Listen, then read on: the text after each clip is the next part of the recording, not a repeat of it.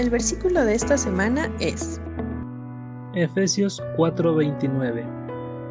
Ninguna palabra corrompida salga de vuestra boca, sino la que sea buena para la necesaria edificación, a fin de dar gracia a los oyentes. Efesios 4:29